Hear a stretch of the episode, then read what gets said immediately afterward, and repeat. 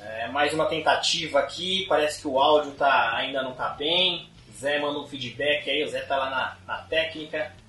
Se tiver tudo ok, Zé. Bom, o Zé falou, mandou que tá ok, então vamos lá, pessoal. No Castcast 78, Davi Carvalho aqui falando, com algumas coisas para ajustar, mas com o tempo aí a gente resolve a parada, certo? A gente tem tido essa, essa migração ainda aí, a gente teve há muito tempo aí, já mais de um ano, um ano e meio, a gente tem nosso podcast via os agregadores, né? A gente subia é, no nosso canal lá no YouTube barra Nocautecast. Só que agora a gente está fazendo esse esquema aqui ao vivo com o nosso amigo Zé Augusto do canal Nocaute. Certo? Eu vou abrir aqui um, um por um, vou chamar a rapaziada. É... Gabriel Sater, meu amigo, boa noite. Problemas técnicos, mas nada é perfeito nessa vida, a gente vai evoluindo. Tudo bem, meu amigo? Davi, tudo ótimo. Melhor agora estar com vocês aqui. Relaxa que essas coisas aí acontecem toda hora, cara. Tô fazendo live aí, toda hora a live tá caindo. São coisas que né, estão além das nossas forças. Bom estar com você, com todos. Exatamente, cowboy. É, agora eu vou entrar aqui com diretamente de Mariana, Minas Gerais, André G. Boa noite, André G. Andam as coisas, meu amigo? Tudo certo por aí? Fala, rapaziada, tudo certo? Boa noite a todos. Vamos lá para mais um Nocautecast novamente em vídeo, novo formato aí. Espero que a galera curta bastante. O papo com certeza vai ser legal. Boa. É, só dar um toque pro Zé. Zé, se conseguir abrir o chat pra rapaziada lá, pelo que eu tô vendo aqui tá fechado. Então se, se rolar aí pra participação do pessoal. Vou chamar também aqui diretamente de Brasília, Mestre Orsano, com cada, cada episódio ele tá com um penteado diferente. Fala, mestre, como, como anda as coisas? Tudo bem por aí em Brasília? Fala, rapaziada. Boa noite. Estamos aí de novo, aí no, no cast aí, né? É, a gente tem que sempre inovar, né, meu amigo? A gente tem que vir diferente, né? E aí hoje, o que não pode mudar é a opressão ao pachequismo. Isso sempre, isso continua. E tamo aí. Um abraço. Boa, mestre Orsano. Bom, hoje a gente agora, vocês estão vendo que é um layout diferente que a gente está tentando aqui. É, então, agora a gente vai comece, começar a trazer também algumas imagens e tem até, por que não, espaço aqui para um, um, participante, né? Então a gente pode chamar aqui convidado. Nosso plano agora é fazer como a gente já fazia no Nocautecast quando era apenas lá nos agregadores. A gente pode tentar fazer um teste quando tudo tiver, né? Resolvido, quando tudo tiver já ok. André G?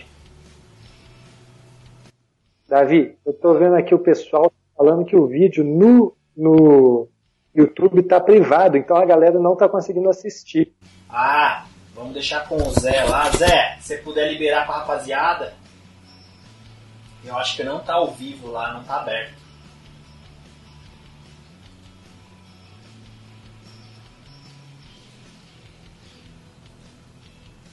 É, pra mim também tá privado. Não, eu tô. É, eu tô achando que mudou foi o link, tá? O link é, é outro agora. Mudou o link. Peraí que eu vou ver. É, É, esse o vídeo endereço, não tem. Mudou o endereço. Pode olhar lá. mudou o endereço.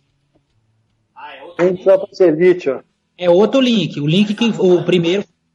Tá rolando, nós estamos aqui. Tá rolando normal, é outro link. É, então quem puder aí migrar para esse novo link que o, o mestre está falando, que eu não sei qual que é, deixa eu dar uma procurada aqui para ver se eu acho. É lá em cima, é o endereço que mudou, entendeu? Ah, achei, achei. Quem Isso. puder então migrar para o próximo link, se bem que se a pessoa não está me ouvindo, então ele não vai conseguir migrar, né? Mas vamos que vamos, rapaziada, vamos seguir daqui. É, então, como eu estava falando aqui, tem o nosso layout novo aqui. Agora a gente pode trazer aqui o pôster da resenha que a gente vai fazer, que hoje a gente vai começar por esse UFC Vegas 3, que rolou sábado passado. Foi um evento aí, é, a gente tem visto é, é, de uns tempos pra cá, a gente, eu particularmente tô achando que tá começando a vir a raspa do tacho aí no UFC, eles estão se virando para trazer alguma coisa bacana pra gente, independente desses eventos grandes que tem aí, né? Mas vamos ver o que, a gente pode falar desse próximo evento que rolou agora sábado, dia, sábado, dia 13, lá no, no Apex, né, no mesmo, ainda no entanto que o evento chama Vegas 3, que é no mesmo local ali onde você fazia o Contender Series. E ó, eu vou trazer algumas informações aqui que teve a luta da noite, foi Josh Emmett versus Shane Burgos, que ganhou a, a, a premiação de bônus, né? E também tiveram as performances da noite, foi Jim Miller, finalizando o Roosevelt Huberts, veterano aí, conseguindo mais um bônus, bacana. Justin James nocauteou o Frank Camacho ali no comecinho. Foi uma estratégia já é, é, sem perder muito tempo, né? No momento que a gente está de evento, ele já quis resolver. E vamos começar pelo evento aqui. Cowboy, o que, que você achou do evento? Curtiu? É, gostou? O que, que você tem a dizer desse evento? Gostei muito, Davi. Achei um eventaço, cara. Assim, é, muitas perguntas a serem respondidas nesse evento. E esse presente que foi essa luta entre o Josh Emmett contra o Shane Burgos, né? Que foi um clássico, uma das melhores lutas desse ano, sem sombra de dúvidas. Fiquei impressionado com a resiliência do Emmett, né? Que mesmo tendo é, tendo o seu ACL totalmente rompido, ele conseguiu sair vitorioso dessa luta, Davi. Que força de superação. E em contrapartida e contraponto disso, né, o que muito se falou na mídia foi a questão da desistência do Roxpoff, Max Roskop. É, é o nome do Max, né? Mais conhecido como Max. O Max. É, ele que, né, o seu técnico teve aquela questão que foi muito comentado, né, por toda a mídia, né? Então você vê, são dois contrapontos, de um de resiliência e outro de um momento que a gente tem que entender também o atleta ali, porque ninguém sabe o que ele está passando. Uma questão que gera muitas, é, muito debate para a gente aqui. Boa. É, André G, o que, que, você achou desse, desse evento aí, do card preliminar, se quiser levantar alguma coisa? Eu acho que a gente pode deixar essa discussão do Max aí para daqui a pouco a gente, cada um, levantar um ponto. Eu tenho até uma, uma, uma coisinha, uma novidade aqui que eu vou trazer para a gente também. O que, que você achou, André G? Cara, esse evento, vamos falar a verdade, né? esse foi bem meia boca. Comparado com o passado, cara, o passado que todo mundo achava que ia ser uma bosta foi legal. Esse prometia um pouquinho mais e não foi assim aquelas coisas, né? Mas se a gente olhar, ainda tem algo de interessante para ver. A Lauren Murphy e Roxane Modaferri não foi a luta mais bonita, mas foi interessante de, de assistir. Gina Roberts Gillian Robertson e Courtney Casey também, né? A gente teve algumas coisas interessantes para ver aí, mas nada de muito brilhante, não. Boa, boa, André G. Mr. Sun, e o que, que, você achou? Curtiu o evento? Assistiu só do principal para frente? Assistiu o evento todo? Quer falar alguma coisa aí em destaque? O que, que você achou? Não, eu quero, eu quero falar que esse evento a expectativa foi grande, mas ele foi um evento mais ou menos. Também não foi esse evento também, como o André G tá falando aí, que foi ruim. Por favor, né, meu amigo? Por favor. Foi mais ou menos. Ruim não foi, não. Ruim foi o evento passado, salvou o card preliminar, porque o card principal passado foi horroroso. Foi triste. Tanto de nome como de. Deus me livre, quero saber disso não. Não quero nem falar do evento passado da, sem ser esse de sábado, não. Esse evento foi mais ou menos, nós ganhamos um grande presente que foi Shane é, é, Burros, tá? Versus Josh Emmett. Josh Emmett, ele, ele me, me fez vencedor do bolão, acabamos detonando aí nosso amigo André Bicu e Lener. Então, é isso aí, meu amigo. Então, muito obrigado, Josh Emmett, por ter me presenteado duplamente. Boa. Bom, pessoal, é, tiveram umas, algumas. É, o curioso desse evento é que, assim, a maioria do que a gente já esperava é, que poderia ser razoável foi. Os veteranos deram uma salvada no evento. Poucos destaques, assim, né? Que a gente possa considerar aí. É, mas, mas, Sr. Sano, por que você achou que esse evento ele não prometia? Como que foi o seu, o seu ponto? Eu não entendi. Não, não, não, não. O contrário. O evento. Esse evento prometia e não entregou tanto. O outro evento por conta do preliminar, que a gente criticou tanto, ele salvou um pouquinho o evento. Foi só isso. Saquei. Bom, pessoal, é, no preliminar tiveram algumas lutas ali e esse caso acho que a gente pode até começar a discussão um pouco sobre essa do, luta do Austin Herbert no peso leve, que encarou o Max Roshkovic. Mais conhecido como Max para aqui, para os íntimos como nós. É, então teve esse, essa situação, né, da, teve uma desistência ali no segundo round. Já foi uma luta onde o Max ele já tinha sido avisado com antecedência de cinco dias, né? Então já é uma situação pegaram o lutador em cima da hora. É, e teve essa luta. Ele que, que é um wrestler né, de, de origem, que migrou para o MMA, é, tinha ali seis lutas como profissional. E o Austin Hubbard já até tiver, te, teve outras performances no UFC boas também, mas o Max nessa luta, no segundo round ali, ele resolveu desistir. E teve uma situação ali com o corner. É, André G, o que, que você achou dessa situação para a gente começar a abrir essa discussão um pouco? Porque assim, um dos pontos que eu pensei em a gente ter uma introdução é que de, dentro de uma situação onde a gente fala é, que tem um atleta que estava sofrendo uma punição grande dentro do octógono é, pelo seu adversário, se a gente imaginar a situação, foi uma situação branda porque não teve nada grave, né? Então foi uma coisa antes de acontecer alguma coisa séria. Pelo menos a gente pode pegar um exemplo é, que não aconteceu algo mais grave para a gente poder discutir, né? Se a gente for pensar pelo lado bom da situação. É, então ali o, o no, no, no, intervalo o, o corner do, do Max viu ali que ele estava cabisbaixo, ele falou, ó, oh, não tá dando para mim. O corner falou, cara, não, vamos continuar, vamos continuar. Ficou insistindo. E se não fosse o, o, o na verdade eu não sei se foi o árbitro, o, o juiz, né? o árbitro central, ou se foi um dos das, da comissão, acho que foi o árbitro, que perguntou para ele se tá tudo bem, aí ele viu, deu uma desanimada e ele falou, não, eu não tô, e a luta não deu continuidade. O que, que você achou dessa situação, André G? Cara, primeiro foi uma cena curiosa, né? Que é a primeira vez na história do UFC, raro, né? Uma coisa que seja a primeira vez na história do UFC. E dessa vez foi, o cara desistiu ali no banco entre os rounds, não quis mais saber de, de voltar. Uma coisa que a gente até vê acontecer no boxe, mas no MMA é muito raro. E, poxa, foi uma situação complicada de ver. A gente via ali né, o Robert Drysdale, cara super conhecido, campeão mundial de jiu-jitsu, cara já passou pelo, pelo UFC, passou pelo Bellator, um cara muito conhecido, muito tarimbado no mundo da luta.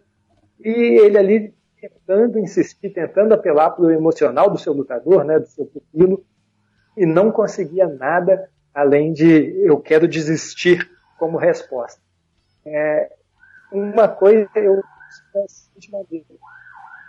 o Robert Drysdale é um cara que está há muito tempo, ele passa dentro da cabeça de um lutador, acho que ele fez correto em tentar motivar o seu aluno, o seu pupilo, em voltar lá, dar mais uma vez e partir ali, né, para mais uma tentativa de conseguir vencer a luta, ou de pelo menos mostrar o que sabia. Era primeira chance dele no, no palco grande como o UFC, é uma chance que muita gente espera anos e anos, ele conseguiu logo na sua sexta luta, era a chance da vida dele, como o próprio Robert Drysdale falou em entrevista hoje, né, para a ESPN, ele sabe que era o, era o sonho da vida do, do aluno dele, ele queria né, que ele voltasse ali e corresse atrás do seu sonho. Mas acredito também que ele falhou em não escutar o seu aluno. Porque uma vez que o cara fala nove vezes, cara, eu não tenho condições, eu não quero, pare a luta, pare a luta, acho que essa vontade do aluno deveria ter sido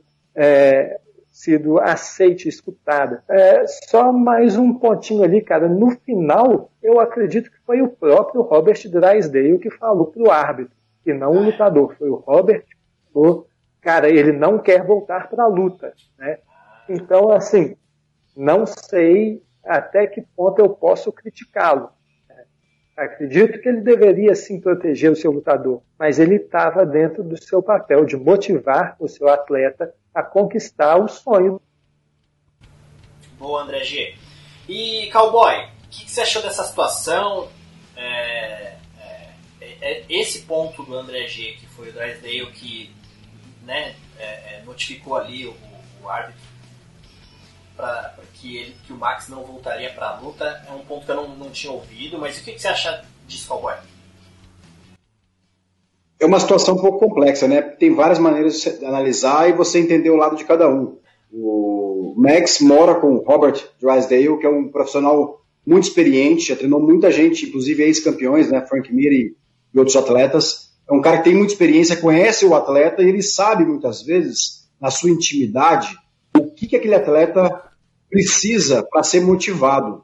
É muito comum né, um atleta chegar para sentar ali no banquinho entre rounds e se sentir totalmente isolado porque a estratégia não funcionou, ou porque no caso do Max, tinha uma série de fatores, né? Pegou a luta em cima da pinta, ele acabou não conseguindo render como ele queria. No segundo round ele começou a ser espancado em pé, né? O Hubbard tem um Muay Thai perigoso, cheio de quinos, cheio de joelhadas, que também ele de repente ficou um pouco mais temeroso quando viu que faltou o gás, né? Ele morreu no gás mesmo.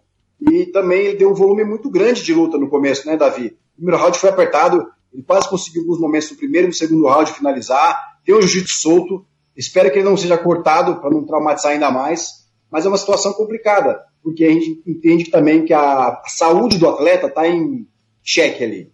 Se um, atleta, né, se um treinador não consegue proteger o atleta dele, aí te remete o quê? Aquela situação do Anthony Smith, né, que há pouco tempo atrás foi espancado pelo Glover Teixeira e confessou publicamente que seus técnicos estão proibidos de jogar toalha no caso dele, sendo demitidos. Então, assim, é uma situação muito complexa, é realmente cada peso uma medida, assim, de, de relação atleta e treinador, mas em todos os lados que você vê gera uma polêmica, entendeu? Muito complicado. Se ele falou nove meses, é, nove meses não, nove vezes, né, que ele quer sair da luta, realmente ele estava destruído, não conseguia mais responder qualquer pergunta naquela luta. Cara, só colocar aqui uma curiosidade, que o próprio Anthony Smith, né, que teve no meio dessa confusão recentemente, né, disse lá que ele acredita assim que os corners têm que ter mais essa essa proatividade de jogar a toalha, mas não os corners dele, né, só o dos outros.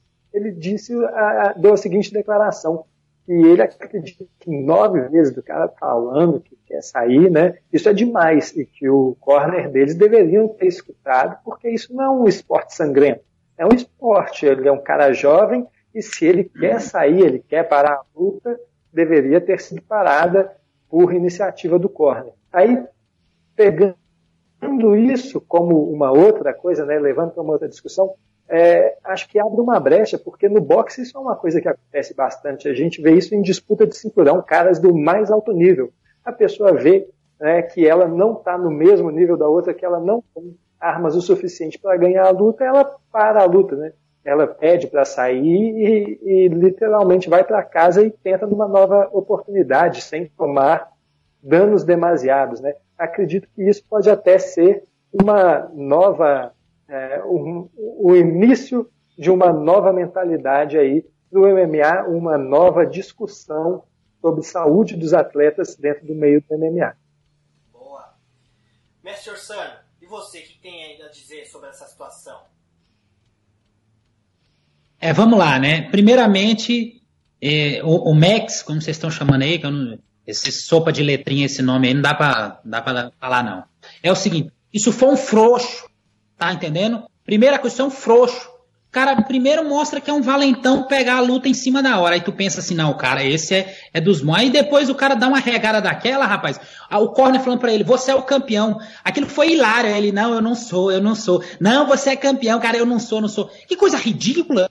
Tá, esse é o primeiro ponto. Primeiro ponto foi isso. Agora, é, se houve, se realmente é, é, o dano foi demasiado, por que, que o seu corner não jogou a toalha? Entendeu? Então veja, veja só.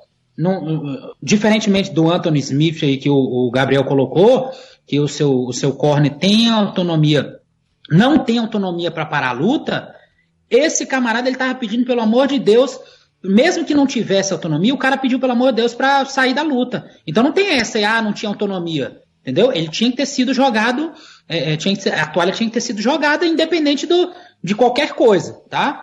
Então, primeiramente foi um frouxo, mas depois, já que realmente a frouxidão era para tomar de conta, era para ter terminado. Boa. É, o curioso aqui, o, o Orsano foi o primeiro que tocou na questão do, do Max mesmo, né? Porque a gente está aqui falando do Dressdale, do técnico dele, a gente fala do juiz também, que foi, foi bem proativo, né, de notar ali a situação e estar perto. É, essa questão teve muita discussão, tiveram discussões em, até entre jornalistas americanos que a gente acompanhou aí, um é, tendo opiniões diferentes do outro, né? E até para deixar um pouco também o meu ponto de vista com relação a isso, é, cada um aqui falou um pouco, eu vou falar um pouco no meu também. Se alguém quiser depois completar, a gente fala, mas eu, eu achei interessante o lado do Orsano, porque ele foi o primeiro que falou o lado do Max ali, né? Da situação que o Orsano achou que ele não deveria ser, ter entregue, enfim, né? Tipo, fez, falou dessa forma, falou que ele foi frouxo. Mas eu até aproveitando aqui que agora a gente tem um momento aqui, tem um espaço para a gente colocar imagens, né? Como tem pôster aí. Eu vou trazer aqui, que eu vou tentar trazer agora toda semana, a minha chart. Provavelmente aqui o pessoal do casting não vai conseguir ver, mas eu vou colocar a chart aqui, onde na verdade eu levantei esse ponto do Orsano de ver o lado do expert, todo mundo tava falando do Drysdale, eu tava falando. Porque assim, a, a, princípio todo mundo acha que o cara tem o direito de desistir se ele não acha, se ele, se ele não tá se sentindo bem na luta, certo? Então o Orsano deu o, o, ponto de vista dele, e nessa minha charge eu pontuei exatamente o lado do Max, porque eu vi que muita gente tava levantando pontos diferentes.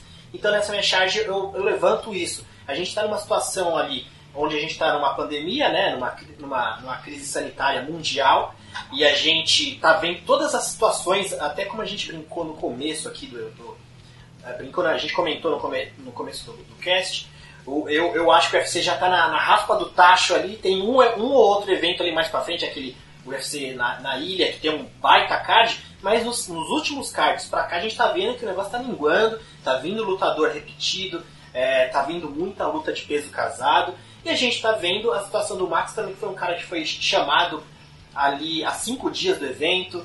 É, tem toda a questão do protocolo do, do, UFC com relação a testes, a manter os lutadores presos no hotel de uma determinada forma. Então, assim, eu levantei nessa charge o ponto também que a gente pode pensar de toda a situação que o lutador também passa. Tem até aquela frase clássica do, do Dana White que ele fala: Você quer ser realmente um lutador de MMA? Né? Teve um TUF que ele falou para os caras: Vocês acham que é fácil? Vocês acham que não tem toda a questão de, de por exemplo, a questão do a situação do Max? Ele está sem academia, as academias estão fechadas.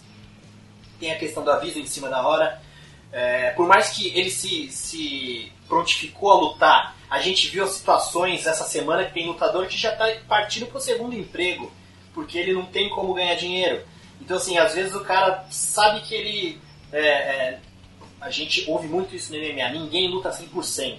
Imagina na situação que a gente está hoje. Então, assim, eu fiz meio que uma situação levantando o ponto do atleta. É, alguém quer levantar? Gabriel Sato, você acha que esse ponto também a gente pode, pode considerar? A situação atual do MMA e da sociedade que a gente está tendo hoje?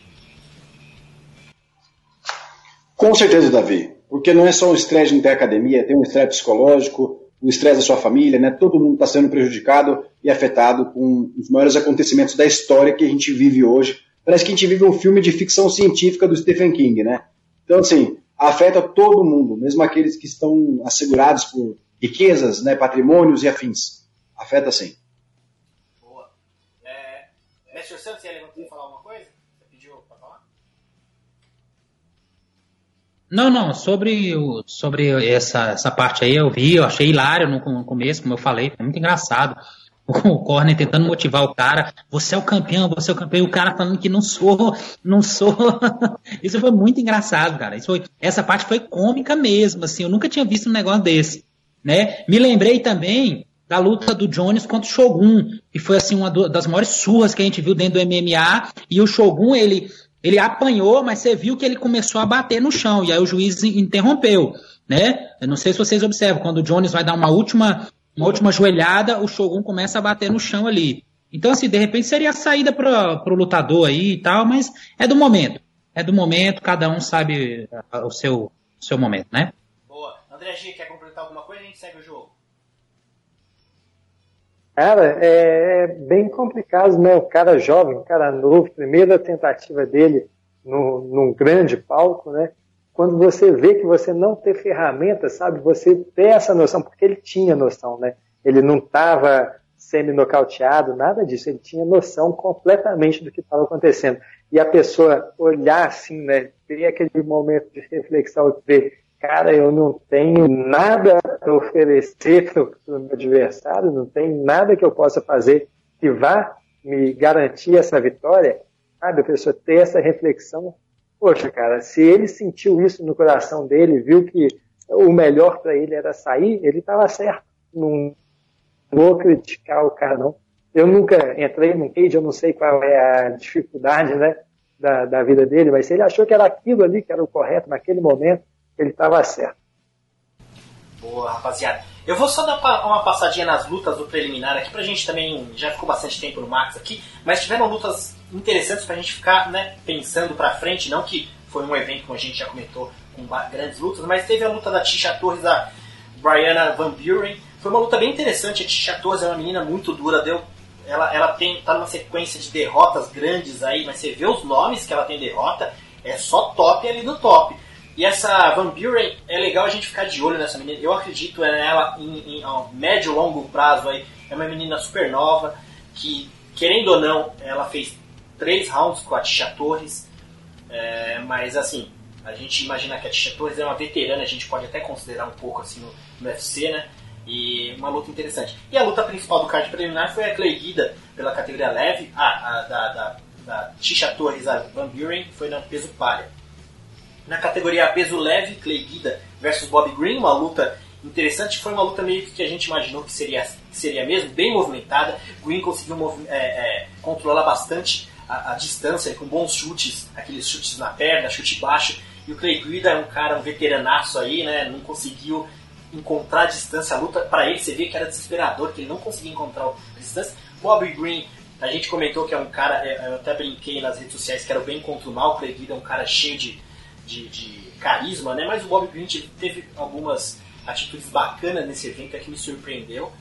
Mas vamos seguir o jogo. Pelo card principal aqui, rapaziada, já até outro veterano aqui, Jim Miller versus Roosevelt Roberts, uma luta no peso casado também. Um, ponto desse que eu ainda levanto aqui. Esses últimos eventos tem muito peso casado, luta em cima da hora. E veterano Jim Miller, Roosevelt Roberts deu mole é, tudo que ele não podia fazer com o Jim Miller, parece que ele falou: eu vou lá dar essa luta para Jim Miller.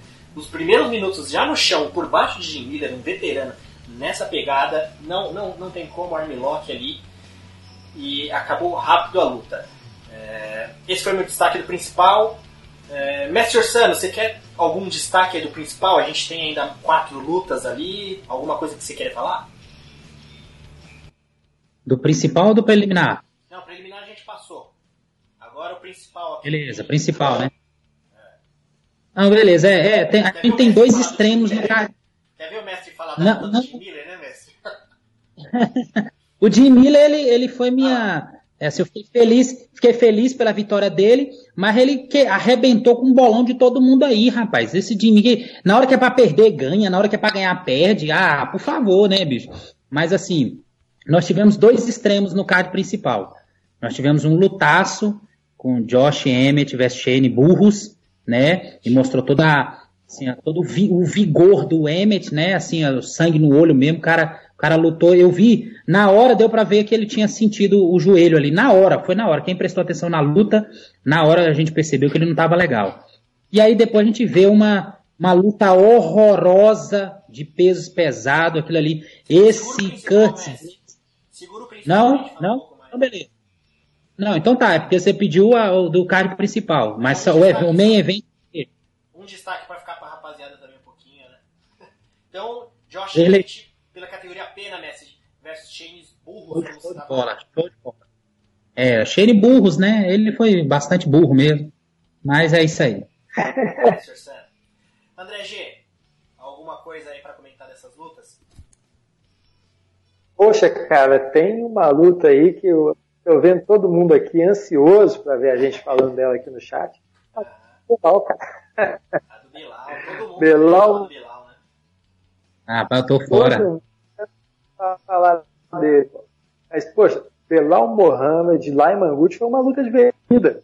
Laiman Good tinha perdido né, o pai dele há alguns poucos dias, foi lá, lutou, mostrou um bom trabalho, né, deu é, trabalho pro, pro Belal, deu knockdown, poxa, foi uma luta lá e cá, vários momentos divertidos, né? Trocação franca em alguns momentos e tudo mais. Os dois foram lá e proporcionaram uma guerra. Não fosse a luta de Shane Burgos e, e, Josh Emmett, com certeza essa daí a gente estaria falando muito, porque também foi uma luta bem legal de se assistir. Agora, é triste ver é, que é, é, o Lyman Good é um cara que, mesmo anos aí no, no UFC, ele não consegue dar esse passo adiante, né? Quando ele chegou, ele tinha sido campeão do Bellator, parecia que no, no UFC ele conseguiria dar mais um passo adiante na sua carreira, ser um cara aí para o top 15, e já são agora três derrotas nas últimas cinco, né? É um cara que vai perdendo aí aquele, aquela esperança que a galera tinha nele. Boa, André G. É, ah, só para frisar, essa luta foi pelo meio médio. Né? É, Cowboy, um destaque aí, sobraram algumas lutas, tem a principal também, mas que você me disse? Bom, temos que falar da vitória da Raquel Pennington. Ela que vem alternando, boas lutas, lutas né, de derrota também. Então, assim, ela conseguir soltar um pouco o jogo dela, pelo que eu vi nas últimas lutas, foi muito positivo, né? Pelo lado dela, sabe? Que a Tish também ganhou, as duas treinam juntas, são casadas. Então, assim, tem uma questão meio emocional, quando uma ganha, né, deve ajudar um pouquinho ali. Mas o mais importante, acho que para ela mesmo, que ela deve ter sentido, eu assistindo ela lutar, foi que ela soltou um pouco mais o jogo dela, sabe, Davi? achei que ela estava um pouco travada no passado, assim, não sei porquê. Em algumas lutas ela não soltou o jogo dela. Inclusive contra a Holly Holm, né, se eu não estou enganado. E aí eu senti que ela estava um pouco mais solta, mais agressiva nessa luta, ela conseguiu vencer, bom para a moral dela. A gente sabe que tem um cartel que precisa ser trabalhado, né? Tem que manter a constância, mas é um ponto positivo para ela aí. E só é lembrar que, quando falamos do Max lá atrás, Davi, no momento algum falei também que não estava com ele contra a sua decisão, tá? Se não pareceu claro, só para deixar essa anotação. Bom, vamos para a luta principal, rapaziada. Cowboy, já então, aproveitando com você aí, Curtis Blades versus Alexander Volkov, peso pesado, luta principal. Por onde a gente começa nessa luta aí, que durou longos cinco rounds? É, teve gente que achou que o Curtis Blades no quarto round deu uma dormidinha ali por cima da, do Volkov, viu? O juiz meio que teve que acordar, parece, né?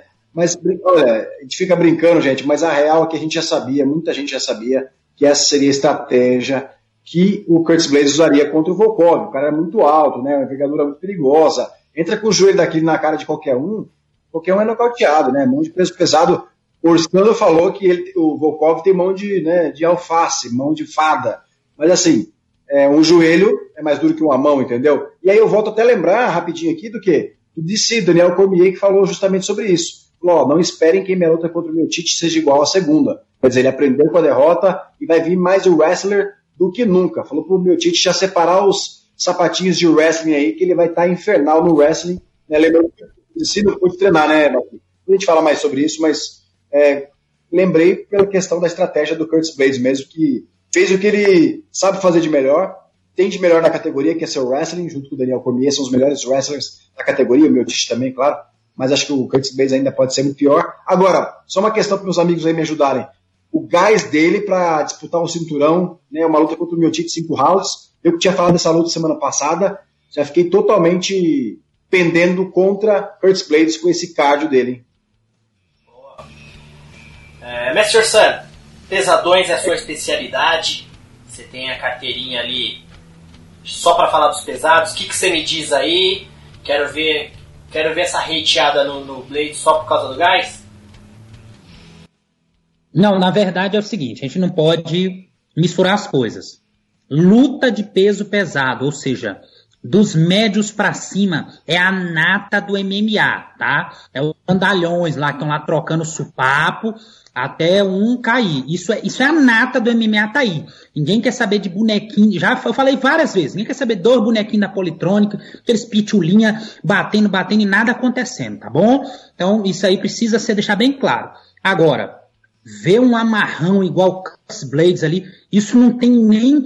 Rapaz, o cara deveria sentir vergonha de si próprio quando ele falou que queria ser o Khabib dos pesos pesados. O Khabib apl aplica um grau nem pau infernal. O cara é o terror em cima dos camaradas, tá? Ele não fica é, é, quedando o cara com a cabeça no peito do cara ali sem fazer nada, não. Foi um, foi um palhaço esse Curtis Blades. Um palhaço, tá? Então, um cara desse é, é, assim, gostaria muito que ele lutasse uma terceira vez com França Enganu e fosse trucidado, tá? Isso é, é, é, um, é triste para a categoria ver uma imundice dessa aí é, ganhando suas lutas. É triste. Quando o Volkov acertou um, um chute que ele sentiu lá, eu falei, opa, é agora. Mas infelizmente não deu.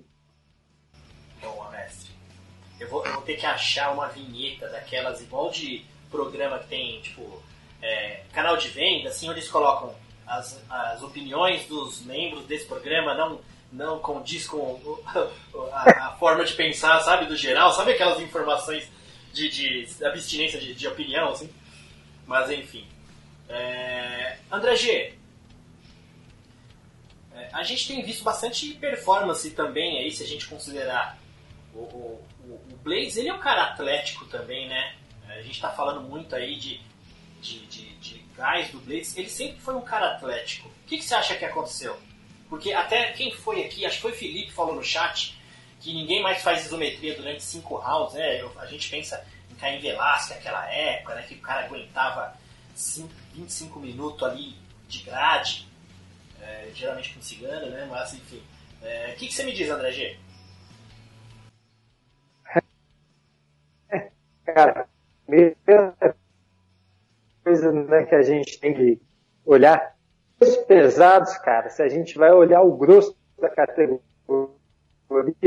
isso daí acontece em 90% das lutas. São os caras bons que duram um pouco mais. É, chegou, ele chegou até o terceiro round com, com gás no tanque, morreu ali no terceiro, no terceiro round para o final. Ok, né? Isso aconteceu.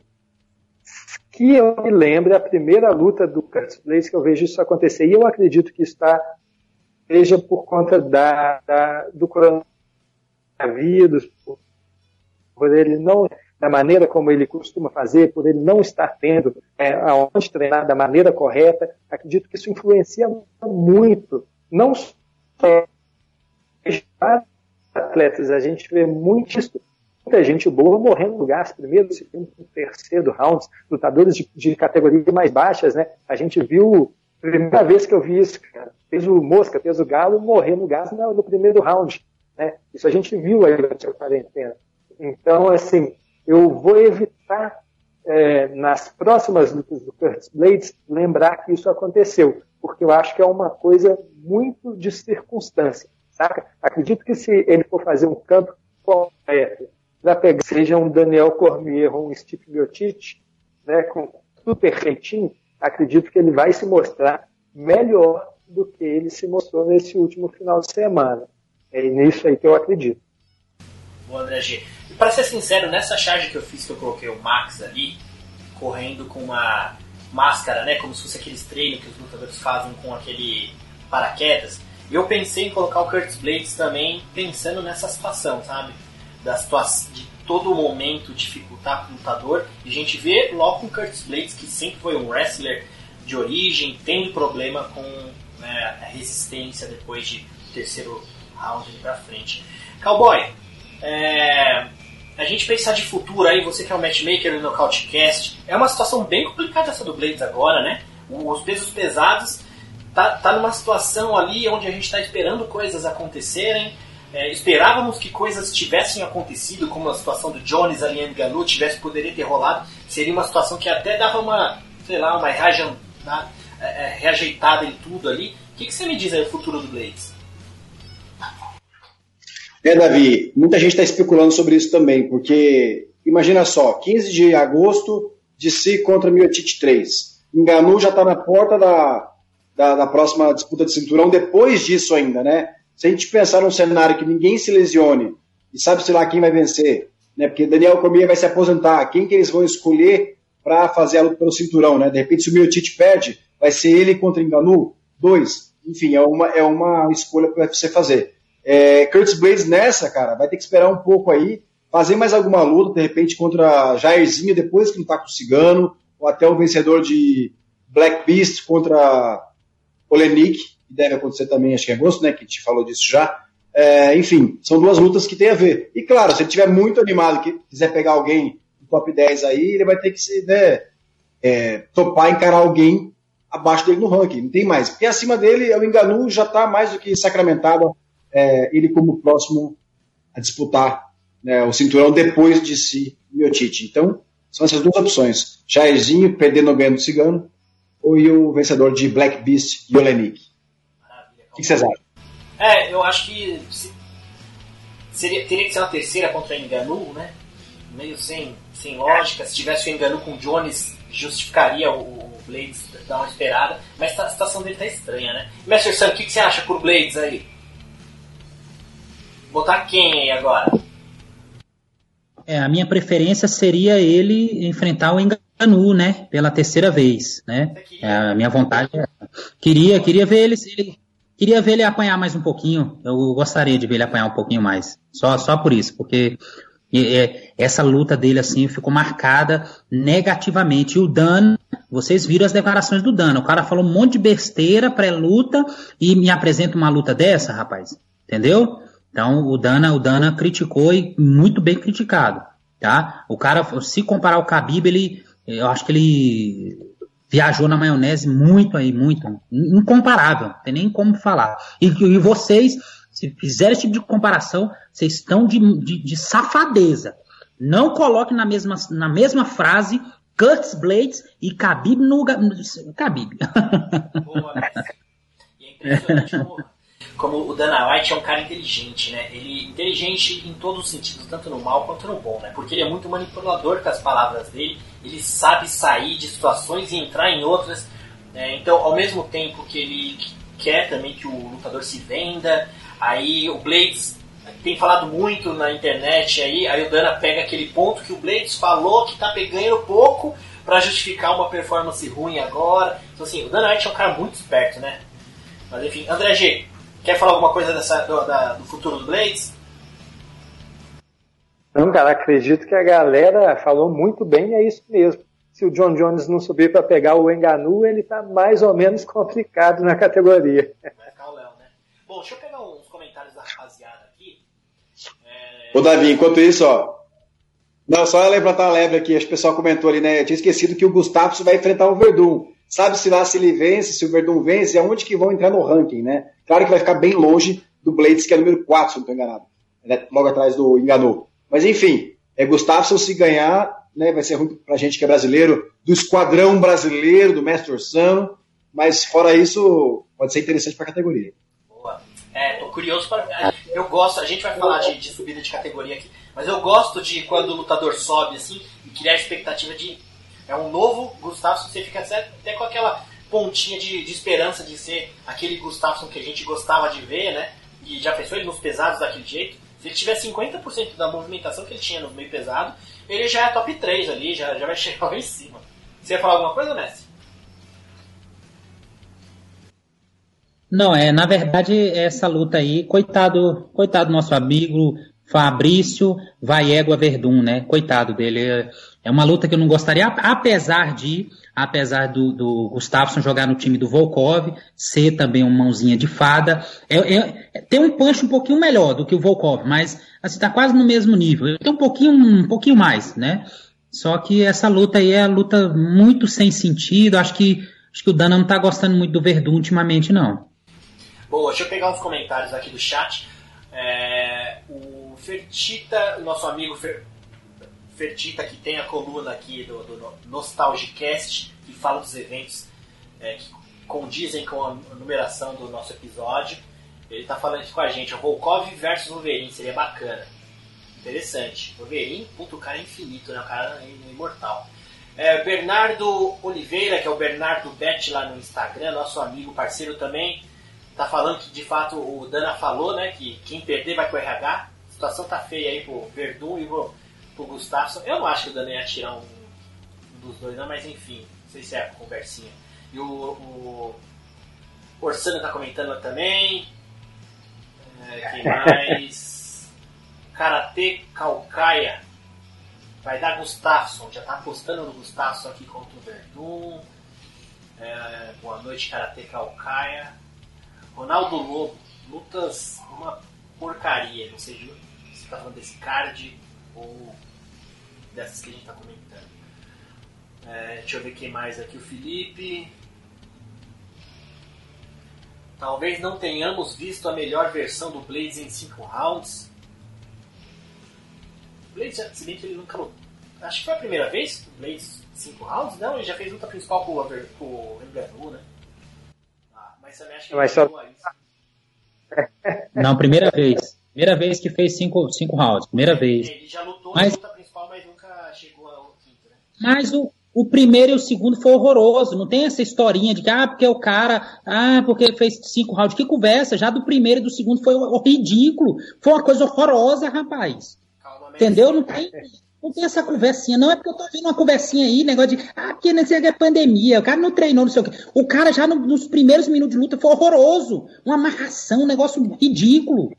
Um frouxo. Ó, cuidado com o marca-passo. Ó, o DH Ô, Messi. dessa aí...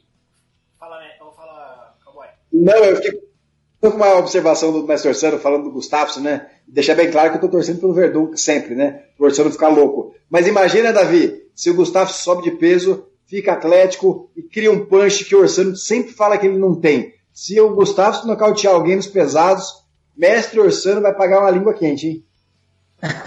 Ele- mas ele nunca, ele nunca nocauteou ninguém com, com um soco. Ele chegou a nocautear o Glover, mas com a quantidade de golpes. Ele nunca nocauteou ninguém com um soco só. Gustavo não. Vamos seguir, pessoal, senão a gente já ficou muito nesse evento. Só para falar aqui do DHSDI, que é o nome do perfil aqui. Lembrando que a Amanda Nunes também deu uma dormida em cima da Germain. É, nessa questão que a gente falou do Blaze aí no and Pound. É, Emerson. Ninguém vai querer brigar com o pai dele. ah, ninguém ganha do Blades, por isso que ninguém ganha do Blades. Vamos ver onde o Emerson tava querendo chegar aqui. É que a Ele rapaziada- tá falando do. Ele tava falando do Enganu, é o pai do, do Curtis Blades. Boa, boa, rapaziada. Bom, pessoal, acho que esse evento é isso aí, né? É... Davi, você me duas palavrinhas aqui só para fechar, porque o Orsano, o Orsano falou do, do Josh Emmett, Shane Burros, né? Não é assim que ele falou? Mas, poxa, ele não falou da, da principal coisa que aconteceu, cara, da surra que o Shane Burgos meteu no Josh Emmett. Shane Burgos foi para casa, olha só, com um machucado no olho. E como que o Josh Emmett me aparece na segunda-feira? Na segunda-feira? Ele rompeu todos os ligamentos da perna, ele teve é, lesão no fêmur, ele teve lesão na tíbia, o cara quebrou o corpo inteiro. Então, cara, esse resultado aí foi manipulado. Shane Burgos devia ser Não deu moral, né, né, rapaziada.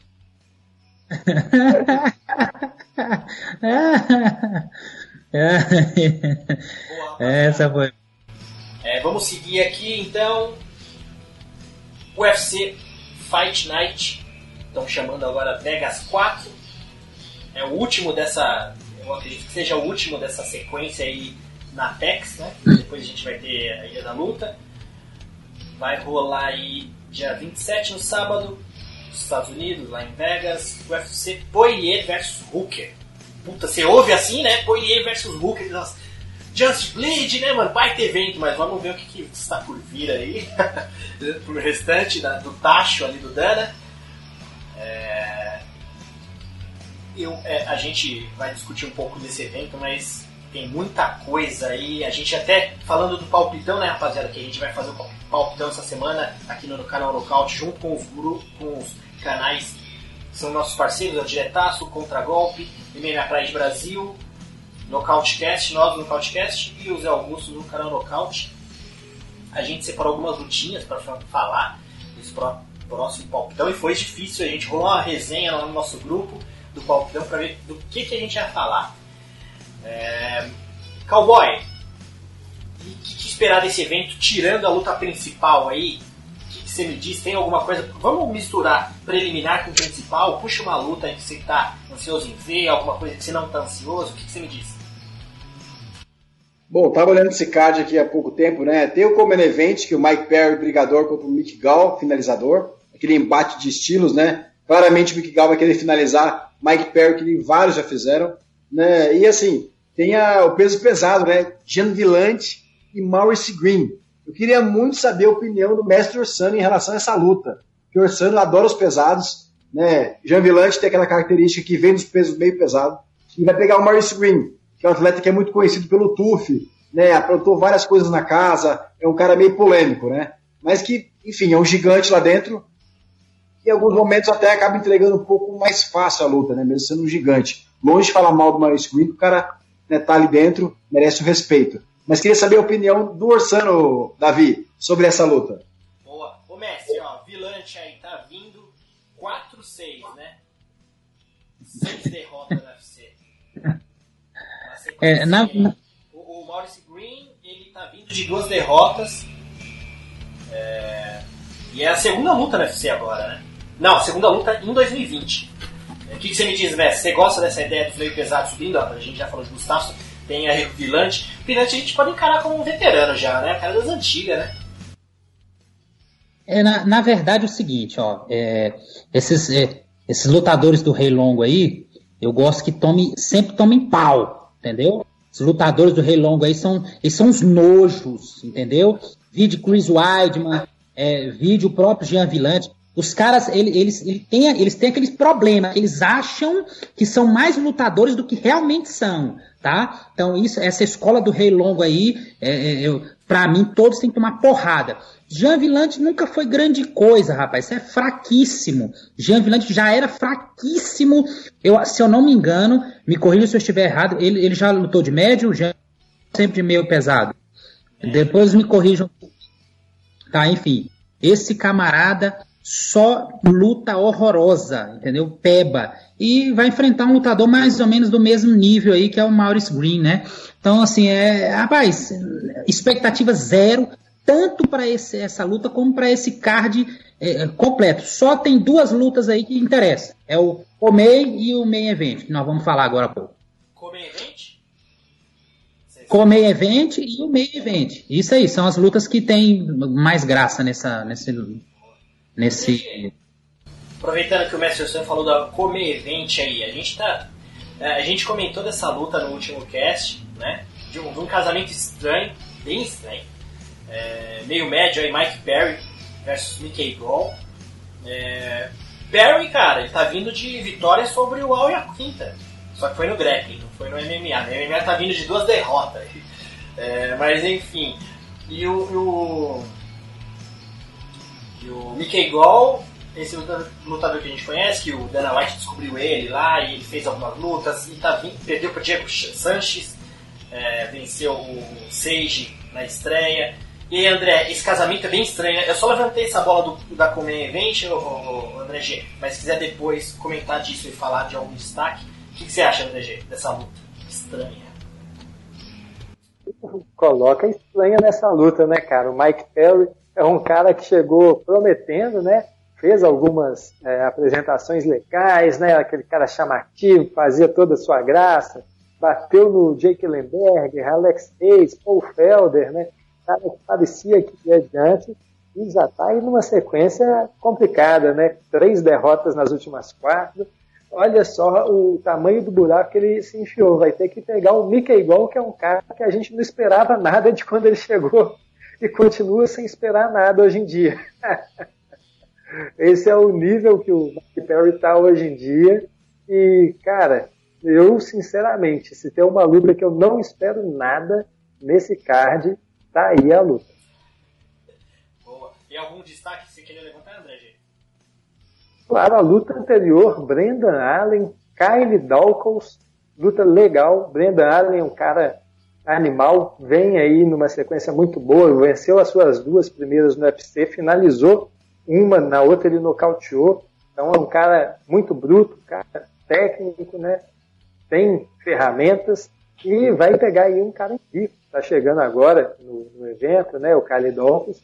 É uma luta bem legal aí para a gente assistir, que já vai deixar todo mundo animado para esse meio evento. Davi, Manda. tem o nosso brasileiro, né, Felipe Lins, retornando rapidamente ao cage, aí, ele que estava né, recentemente lutou, e agora vem, perdeu o Porlovski, não foi? Foi isso mesmo. e que veio da né? É, contra o Tony Moser. Então, assim, é, Ursano nem comentou sobre os nossos novos talentos brasileiros aí, caras que vieram premiados né, da PFL. Eu acho que isso aí é, uma, que é um boicote ao nosso esquadrão brasileiro, viu, Davi? É, né? Eu acho que o Felipe Lins, eu não sei vocês, eu tenho uma uma, uma impressão de meio pesado ele, sabe? Eu não sei ainda. Vai encarar o, o aí que foi campeão do peso pesado do Unified FC. Ó, que estreou ah. com vitória, né? E, e perdeu por Cyril, Cyril Gane. É uma luta interessante, mas eu, eu vejo muito o Felipe Lins como, não sei, pesado, acho estranho. O que, que você acha, Mestre Santos? Você aí que é o especialista dos pesadões. Rapaz, é, luta, é como eu falei, esse card tá horroroso e é, não é diferente essa, essa luta aí do Felipe Lins, não, entendeu? É, não tenho, não conheço o, o Tanner Boozer, não conheço, não, não o conheço, então assim, mas o que o Felipe Lins tem entregado até agora não, não é nada não tem nada de impressionante, não. É só a pachecada, como o Gabriel, Pachecão, Gabriel Sato aí fica, né, o tempo todo, aquela emoção. Que não tem negócio de esquadrão brasileiro, isso é uma tremenda bobagem que inventaram aí para deixar a pachecada feliz. Mas aí. Ó, mas a gente tem, tem que fazer o esquadrão americano. A minha camisa aqui, ó. John Jones, né? Quer uma dessas? Ah, ah, não, não. Sem, sem marginalidade também. Já que você. Já que você começou com essa história aí dessa marginalidade, eu quero falar sobre o Come Event. Mike Perry, um do, da, do time dos marginais, Esse juntamente. É, é, é, um bandido, Mike Perry, bandido mesmo. Então, torcida total para o Mickey Gall para que mate esse bandido aí, tá? Que é, é, é, inadmissível ver, é inadmissível. Vocês estão no chat aí, eu vou falar para vocês, adoradores de marginais, tá? Não quero saber de vocês, como é que pode gostar tanto de marginal? Só pra checada, só brasileiro pra gostar dessas imundis. E tem um dito, pô. Calma, mestre. O cara vai levar a namorada pra ser corner dele. O cara é do bem. Levando a família pra ser corner. Como assim? Bom, é, vamos pra luta principal, né? A gente demorou demais até. Pela categoria peso leve. Dustin Poirier vai encarar Dan Booker. Uma luta bem interessante. Poirier, que já foi ex-campeão interino é, pegando o Dan Hooker, né, que é o quinto da categoria, Poirier hoje é o terceiro. Uma luta interessante, a gente tem visto aí, a gente sabe da qualidade dos dois lutadores, mas a gente tem visto muito falar que o Poirier ele tem é, uma, um favoritismo grande, porque a gente sabe a qualidade que ele tem. André G, começar a falar da luta principal, o que você me diz? Luta sensacional, né? não tem como é, estar desanimado. Você olha, cara, Dustin Poirier, esse campeão, cara que fez história na categoria de baixo, fez história na categoria de cima, evoluiu tremendamente nos últimos anos e é um cara extremamente violento, como todo fã de MMA gosta. Luta desse cara, eu tô animado. Do outro lado, Dan Hooker, cara que vem causando aí, né, nos últimos dias, vem causando aí nas redes sociais, mas que é um bom lutador também. Pô, vem de algumas vitórias controversas? Vem. Mas cara que passou por Paul Felder, Hall e a Quinta, James Vick, Gilbert Durinho, Miller. Porra, muita gente boa que esse cara já bateu. É um cara que merece respeito e é um cara que gosta de nocautear, gosta de finalizar e pode ap apresentar alguma coisa legal aí, alguma coisa diferente para surpreender o Dustin Poirier. Estou na expectativa, tem tudo para ser uma das melhores lutas desse mês, hein? Cowboy, Poirier aí, mais uma corrida. Você acha que agora é o momento da corrida pelo título aí? Terceira posição, pegando Nambu, que tá vindo um pouco mais para trás, mas ele tá pegando um cara que quer dizer muito pra gente, né? Que pensa em. Sem dúvida, né? Uma luta, é um clássico, né? Nessa categoria, que é a categoria tão difícil, tão disputada e tão alto nível, né? Porque pra cima dele, meu amigo, passando pelo Hooker, é, enfim, tem o Conor, que eu acho que seria uma luta que o próprio Conor não adoraria fazer com o Poirier atual. Ele que vem, né, antes de perder para o Habib, ele vinha numa crescente muito boa. Ele bateu o Justin Gate, né, que está nesse momento onde está também. Claro que o Gate estava diferente naquele momento, né? O próprio Gate falou muito disso. Ele mudou a sua maneira de lutar. Mas, assim, méritos do Poirier, que vem evoluindo. Um baita atleta. Eu acho que eu vou de Poirier nessa luta. Vou com ele no, no, no palpitão também já, deixar claro meu, meu voto aqui. Que eu acho que o Orsano vai de Hooker, né? Então, é bom que equilibra um pouquinho mais ali o palpitão, né, Davi? Boa. Vai na segurança, né, Cowboy? É ligeiro, né? Não, assim, até porque, né, eu tirei com o Jim Miller, né, aí o Orsano, não, critico o Jim Miller, eu fico já achando que é meu coração saudoso na hora de votar. Eu tenho que repensar meus valores do palpitão, gente, que eu tô, tá feio o negócio. Vai de Booker, mestre? Não, jamais, rapaz, jamais eu vou, eu vou com um striker frouxo, esse é mais ou menos frouxo também, tô com medo de lutar com o Felder, perdeu aquela luta e a juizada fez o favor de arrumar um jeitinho para ele ganhar, rapaz, jamais, jamais vamos torcer pra um, um, um fraco desse, tá? Então é o seguinte, é, torcida total pro Poirier, acredito que deve, deve vencer, mas não vai ser fácil não, porque o jogo é, é bem ruim. Analisando o jogo friamente, o jogo é bem ruim pro, pro Poirier, mas confiando também vou no palpitão de, de Dustin Poirier. Ninguém quer saber desse Dan Hook aí não, eu tô, fora. Entendeu? Ele ele, ele fez o favor ele fez, ele, ele tem, tinha condições de vencer Edson Barbosa. Eu nunca esqueci essa luta também. Fez um jogo perfeito para o Barbosa vencer ele. Deixou na média para longa. Eu nunca esqueci essa luta não. A gente falou, foi um dos primeiros casts que a gente conversou sobre isso. O cara fez tudo para o Barbosa vencer, né? Fraco, fraco. Então não, não dá para torcer para esse camarada aí não. Ô Messi, mas o, o Dan Hooker é, é time Messi Orsano. Essa semana aí ele deu umas declarações nas redes sociais falando do lutador do Max lá do evento passado, que desistiu ali, ele até marcou o matchmaker do UFC e falou, pô, não sabia que tem um pessoal aí que tem corpo de marshmallow, alguma brincadeira nesse sentido. Eu fiquei surpreso porque eu não sabia, eu comecei a ver os comentários muitos falando mal do Dan Hooker, que é um picareta que vai ter que apanhar, o pessoal colocando o gif do Edson Barbosa acabando com o Hooker ele vai na sua linha de pensamento, mas social. Ele também é a favor, meteu o pau lá no Max lá que resolveu desistir da luta. E tá pegando aí um Dustin Poirier, se eu não me estou enganando, se eu não estou enganado, Mestre Ursano, lá nas verdades absolutas do, do, Mestre Ursano, você comenta sobre tatuagem, postura, então eu olhando aqui de fora, Poirier é, é, é, te encontra Ursano, é marginal e Dan Hooker é um cara bem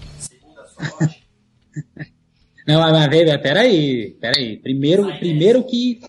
É, primeiro o cara não pode ser. O cara não pode ser é, frouxo. Primeira coisa. Não, tem que ter uma postura não marginal. O cara, o cara não, tem que ser é, com bastante tranquilidade. Só que o, o Hulk ele é medroso. Ele é aquele strike medroso, que soca, circula. Ele não vai para o infight. Então, por isso, essa torcida é pro, vamos dizer assim, pro menos pior Poirier, tá bom? e você confundiu. As verdades, as verdades absolutas não são do mestre Osana, são do MMA, que a rapaziada aqui já do, dos comentários já colocaram como sua Bíblia, e existe o manual de conduta dos lutadores. É isso aí. Isso, manual de conduta. Não confunde, rapaz, não confunde. Deixa eu pegar os comentários aqui do chat. Deixa eu ver. Felipe Santana Orsano vai contra as suas verdades absolutas. Estou falando, pessoal, o Mestre Orsan está confuso. Não sei se é falta do óculos ou se é falta do gel do cabelo. Mas vamos ver. É, Orsano, Rodrigo Mendes de Almeida. Rapaziada, Poirier ganhando pode na próxima rodada lutar novamente pelo cinturão ou uma luta com o Ferguson né, ou uma luta com o Ferguson seria válido. Cowboy Matchmaker no podcast, o que, que você me diz aqui do Rodrigo Mendes de Almeida? Muito bem colocado é, essa, esse casamento com o Ferguson parece o mais é, certo, porque Conor McGregor se diz aposentado. Mas assim, vai ocorrer, tudo é certo, Khabib contra Ferguson em setembro. Com isso, a partir disso, Dana White vai fazer de tudo, gente, para acontecer Conor versus Habib se o Habib ganhar. Não é, Davi? Porque é a money fight que o UFC mais quer. Você imagina agora, nesse momento de pandemia. Eles precisam fazer dinheiro. Então, com isso, é, o Dana vai fazer essa pressão, sim. Acho que o Conor volta. É, se não, é, a disputa entre Ferguson e Corrêa seria perfeita até para o próprio bicho-papão, El Cucuy, poder tentar uma chance contra o Habib, né? Se o Habib se mantiver. Boa. É, o Lourenço Fertita, nosso brother aqui do podcast também, falou Thunder Blues na versão heavyweight do Brian Barbarena. Interessante. Curioso, interessante. É, tem mais Arthur. Martins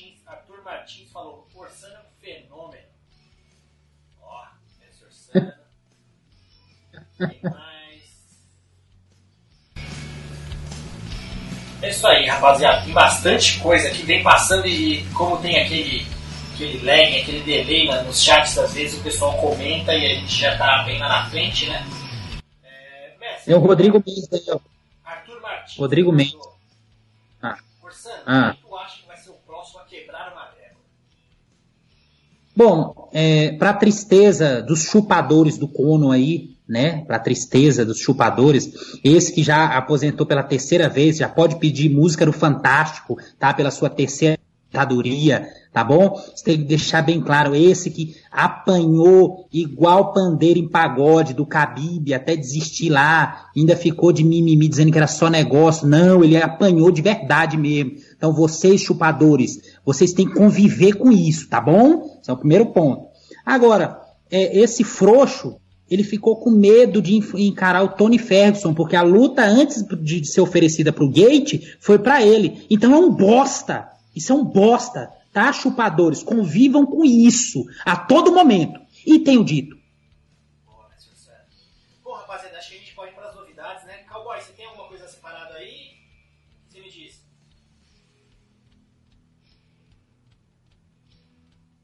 Desculpa aqui com o microfone mutado. É, tem uma novidade muito rápida. Na verdade, Anthony Smith topou enfrentar o Rakitic no dia 29 de agosto, Davi. Ele que acabou de lutar com o Glover e ocorreu tudo que ocorreu, né? Perdeu os dentes, mas se considera o próprio Wolverine aí, já está recuperado e diz que 29 de agosto estará pronto para essa guerra.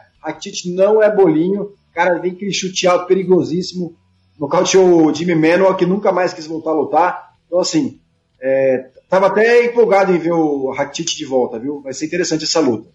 Outra notícia que eu vi também, Davi. E queria também abrir para o pessoal também, né, falar de novidades que tiverem aí, André G, Wikipédia, deve ter várias novidades, próprio Mestre Orsano, mas só abrir aqui um parênteses que o pai do Habib parece que teve uma melhora, é, diz que o próprio Covid foi curado, né, embora que ainda não consiga é, falar com as pessoas, né, tá grave o estágio dele ainda, precisa de orações de todo mundo aí, e se importa com o Habib, mas ele pelo menos do Covid está curado. Poxa. Outra coisa, é, Vicente Luque também vai lutar contra o Randy Brown dia 1 de agosto. Já está de volta o Vicente Luque, The Silent Assassin. É, cara, e luta legal para ele, hein? Vocês gostaram desse casamento? Pô, o Randy Brown é aquele grandão, não é? O meio magrinho grandão pra categoria? Isso, é aquele maluco que tomou o nocaute quando ele tava.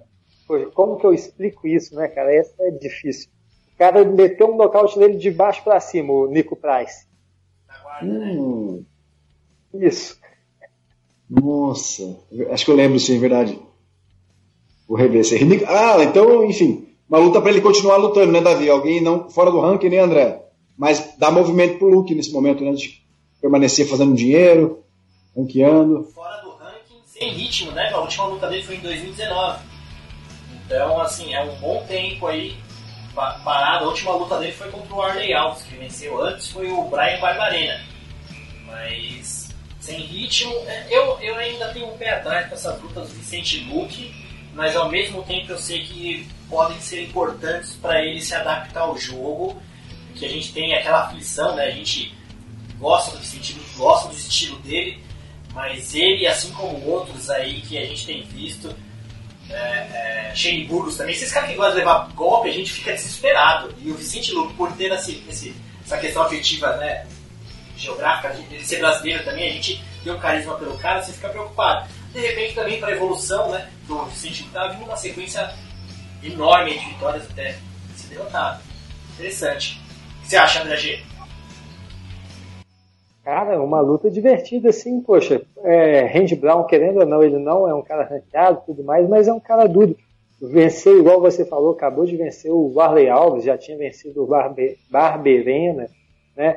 Vai ser uma luta divertida e tem esse problema mesmo, igual você falou, do, do da defesa do Vicente Luque ser que nem uma peneira, né, cara? Qualquer coisa que passa ali, chegou, tá passando, né? Então, vamos ver se ele consegue, né? melhorar um pouquinho isso, né, essa, essa, deficiência que ele tem no seu jogo. Igual o Gabriel falou, é mais uma luta para ele, mais um cheque que entra no bolso, continua na ativa, tem seu nome falado. Muito bom para ele aí ter mais uma luta marcada. Boa. Ô, Mestre Sano, pra você aqui, ó, até o Rodrigo Mendes falou no nosso chat, o Vicente Luque não merece, não merece uma luta com um cara ranqueado. Você, como que serve pra você, Mestre Sano? Você acha que, por, por um momento do Luke, uma luta com um cara meio de fora, com um grande nome, o Randy Brown é qualquer coisa, a gente não tá falando do Vicente Luque pegar um Mike, Mike Gol, né? Mas é, você acha que o estilo do Mestre Sano é jogar querosene mesmo, colocar o Luke pra pegar os caras lá de cima? É, na verdade é o seguinte, o Vicente Luke, gosto muito do Luke, é um lutador, é um baita lutador, gosto demais dele, seu estilo, ele não, não foge do, nem, de nenhum lugar da luta, seja ela em pé ou no chão, ele tem ficado mais franco nas suas últimas lutas, tem trocado mesmo, mas infelizmente ele, ele, se, ele teve o, o é, é ele teve o desprazer de lutar com Stephen Thompson, um dos, um dos strikers mais frouxos da atualidade do MMA. Então, assim, é, é, foi uma luta é, que o Thompson correu a luta inteira, como ele é, como faz sempre, né, o maratonista do octógono. Então, o Luke, ele teve essa grande oportunidade, mas foi logo com o pior casamento possível para o Luke, foi contra o Thompson. É, assim, acredito que ele deve galgar é, é, o lugar na, na, categoria, mas com outro, com lutas que casem mais com o estilo dele, não, não esse tipo de luta. Então, eu, eu, vejo muito potencial no Vicente ainda. Ainda o vejo ali no, no, figurando top 5, top 3 da categoria facilmente. O problema é quando pegam esse tipo de casamento que aí é complexo. Boa. O DHSDI aqui falando, alguém sabe se há alguma data específica para a defesa de cinturão da Valentina? Já varri a internet e não encontro uma data certa. Só sei que ela deve ser em agosto. É, talvez, né? Vou perguntar a opinião de alguém que saiba alguma coisa. Eu também não senti nenhuma luta mas às vezes a questão aí da, das, dos bloqueios né, de aeroporto, de, de, de, viagens, possa estar dificultando alguma coisa, por isso que não levantam alguma coisa. Alguém sabe de, de alguma informação, um cowboy? Então, ela está, na verdade, recuperando da lesão, né? O UFC não manifestou essa luta. É, muito se fala que vai ser mesmo contra a Jojo Calderwood. É, eu arriscava, né, no Gabriel Nostradamus, nesse momento, prever que ela lutaria em agosto, pela questão geográfica dos eventos, né? Para ela, a luta dela, pelo que o Dana falou, faria sentido que ela lutasse em Las Vegas, porque ela está nos Estados Unidos e a adversária também. Então, assim, eu acredito que ainda vai, tem chance de acontecer em agosto. Se não, aí eu vou até ficar surpreso, porque o Dana mesmo revelou essa questão de logística já, né? Então, pode ser que seja outubro, vamos ver. Mas acho que agosto pode ser que esteja o retorno dela aí, embora não falado. E com isso, Davi, a gente não falou, mas a Lauren Murphy, cara, engatou três vitórias consecutivas, né? Esse, final de semana agora, e acho que é a atleta com mais vitórias consecutivas da categoria mosca, hein, cara? A veterana, de repente, aí, depois da Jojo, que, que, vocês acham aí, pessoal do chat? O que, vocês acham? A Lauren Murphy merecia, pelo menos, aí, né, fechar esse ciclo de veterana, uma disputa de cinturão? Cuide mais aí, mestre.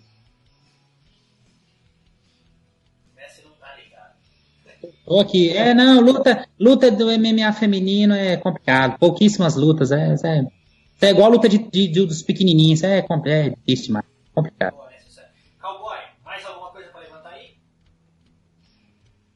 Não, por hoje só, Davi. Boa. O programa já está longo. Né? Demorou. É, você vai querer estar tá com, a, com o violento aí no colo? Vai querer mandar alguma moda pro Mestre Orsano aí? Ou a gente pode finalizar por aqui? Não, hoje o Orsano não está merecendo, não. Ele, ele causou pouco hoje na live. Quando ele causa de verdade, vira Tasmania Aí anima a tocar não, um, um blues pra ele, né? Mas aí, semana que vem. Boa, cowboy. É, só pra finalizar aqui, é, no, chat o Lourenço Fertita, Luke é igual ao Justin Gage, tem o chão de alto nível, mas sempre prefere ir pra pancadaria. É, Bernardo Betti, Lauren Murphy versus Cynthia Calvillo para decidir. É, DHSDI, valeu pessoal. Só para quesito de curiosidade de vocês, me chamo Erika. Ah, Erika apareça mais vezes. A gente precisa de mais mulher, tanto no, no MMA quanto comentando também. Apareça mais vezes, a, é, participe dos nossos, das nossas redes sociais, Instagram, sempre comentando com a gente. Bem bacana, obrigado pela participação de hoje. E Fertita aqui, acho que a Burf deveria enfrentar Calvilho também, como o Bernardão ali falou mais pra cima. Cowboy, é isso então. Boa noite, até a próxima. Pessoal, desculpem aí os erros técnicos, a gente vai se ajustando. Sigam, é, quem provavelmente aqui todo mundo está acompanhando já segue o canal do Nocaute do Zé Augusto. Quem não segue, se inscreva aí, ative o sininho para receber as notificações. É, Rodrigão Mendes de Almeida, valeu.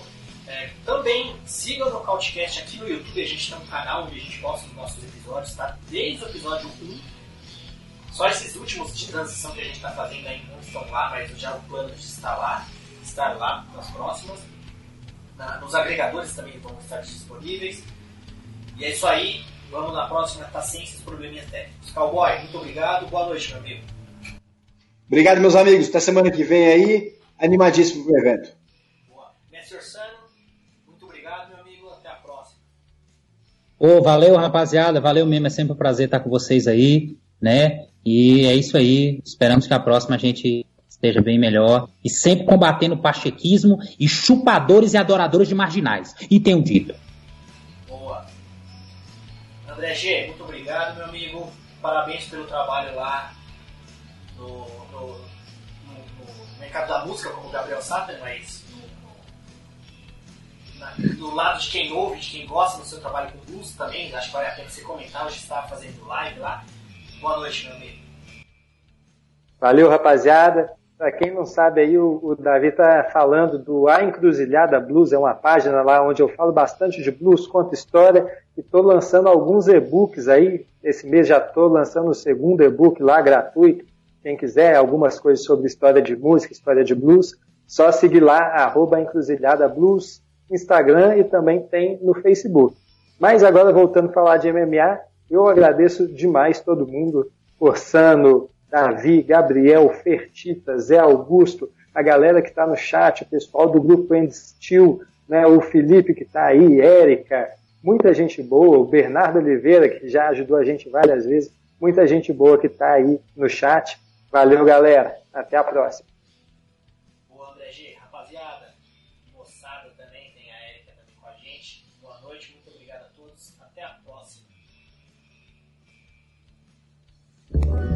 Os últimos cinco episódios do Nocautecast são disponibilizados em agregadores de podcast para todas as plataformas Android, Apple e também É, temos a nossa foi. playlist Boa, no já foi. Spotify. Agora, Obrigado. se você quer conferir um episódio mais valeu, antigo ou valeu. até maratonar todos os episódios em nosso canal no YouTube tem desde o primeiro. E se você é um Nocautecaster mesmo, eu aposto que já nos segue no. Nocautecast no. Instagram. Lá colocamos as principais notícias do mundo do MMA.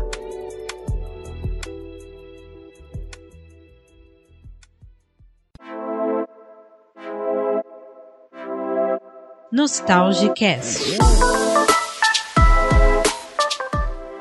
Olá, olá, saudações a todos os ouvintes. Fertita na área. Chegou a hora de falar da melhor época do MMA.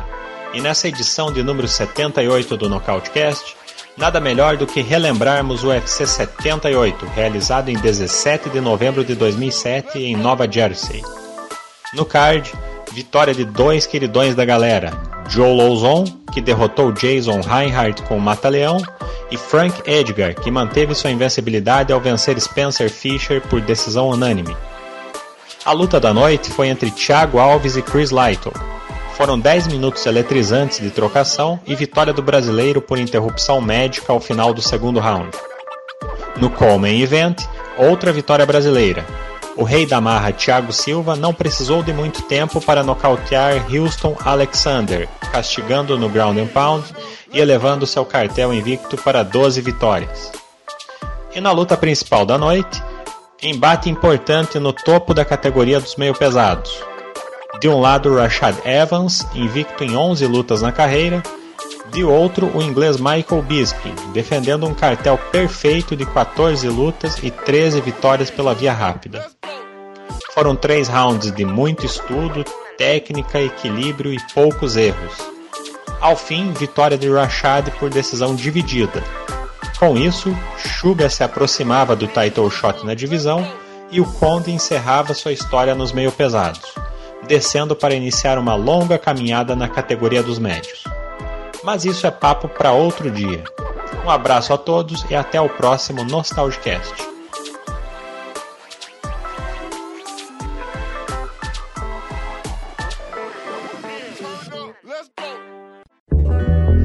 Últimos cinco episódios do Nocautecast são disponibilizados em agregadores de podcast para todas as plataformas: Android, Apple e também temos a nossa playlist no Spotify. Agora, se você quer conferir um episódio mais antigo ou até maratonar todos os episódios, em nosso canal no YouTube tem desde o primeiro. E se você é um Nocautecaster mesmo, eu aposto que já nos segue no Nocautecast no Instagram. Por lá colocamos as principais notícias do mundo do MMA